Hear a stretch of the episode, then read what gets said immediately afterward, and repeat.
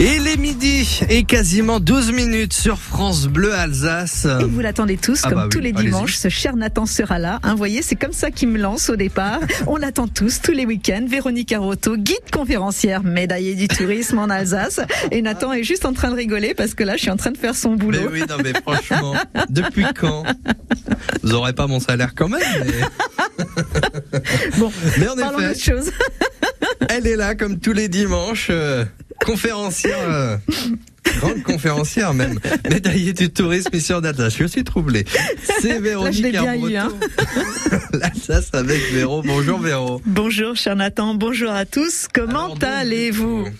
Bonjour à tous. Comment allez-vous en ce dimanche 8 mai, commémoration de la victoire de 1945 On inverse les rôles jusqu'au bout. Non mais sujet très sérieux quand même. Il me pique mon sujet, il me pique mon sujet. Ah ben vous avez voulu faire ça. C'est vrai, c'est vrai. Sujet très sérieux quand même aujourd'hui. Sujet en très ce 8 sérieux. mai, euh, sujet historique donc. Exactement. Alors, 8 mai, commémoration de la victoire de 45. Et c'est effectivement la raison pour laquelle j'ai choisi de vous parler de ce sujet concernant la dernière guerre, à savoir l'évacuation des Alsaciens. En fait, les autorités, face à l'imminence de la guerre contre l'Allemagne, décidèrent d'évacuer la population alsacienne afin de la mettre hors de danger.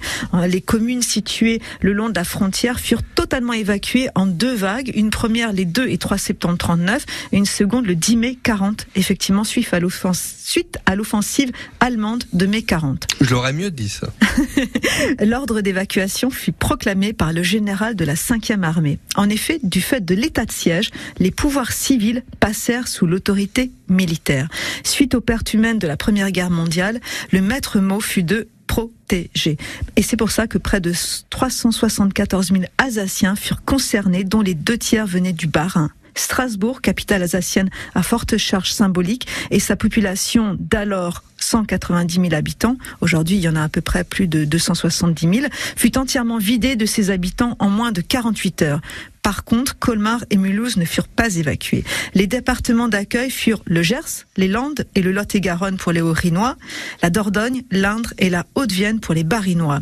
Le nom de code du plan d'évacuation de 39 envoyé aux maires des communes concernées s'appelait Exécuter Pas-de-Calais. Chaque maire reçut un pli cacheté à n'ouvrir que lorsque la mobilisation générale fut décrétée. Ils y découvrirent l'itinéraire à suivre et les feuilles de cantonnement pour chaque famille. Les habitants de 107 communes du Bas-Rhin et de 79 communes du Haut-Rhin furent alors évacués lors d'un long voyage éprouvant et harassant. De nombreux wagons de marchandises ou à bestiaux furent utilisés pour le transport des Alsaciens. Ils emportaient avec eux trois jours de nourriture. Les familles purent emporter 30 kilos de bagages. Et en fait, ils devaient abandonner leurs champs, leur bétail et surtout leur maison. Alors la vie dans les départements d'accueil des Alsaciens demeura difficile et principalement du fait de la barrière de la langue. Les populations rurales parlaient l'alsacien et furent parfois confondues pour des Allemands appelés alors des Boches. Ils prirent le surnom de Yaya, car ils disaient Yaya, effectivement, pour oui, oui. Les jeunes Alsaciens qui parlaient le français traduisaient pour leurs aînés. Le retour en Alsace s'effectua pour la majorité en juillet 1940. Mais ceci marque une autre étape de la guerre. Et voilà, chers amis, un petit pan de notre histoire que je voulais vous rappeler en ce jour de commémoration. Comme d'habitude, n'hésitez pas à me contacter pour toutes vos visites guidées concernant l'histoire, concernant le patrimoine, concernant la gastronomie, la culture.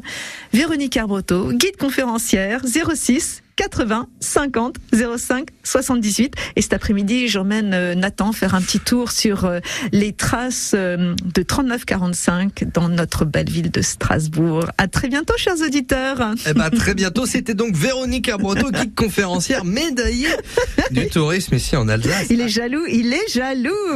Vous piquez mon boulot, c'est tout. À la semaine prochaine. À la semaine prochaine. Merci. Et en attendant la semaine prochaine, on peut bien sûr vous réécouter Véronique Arbreto sur point.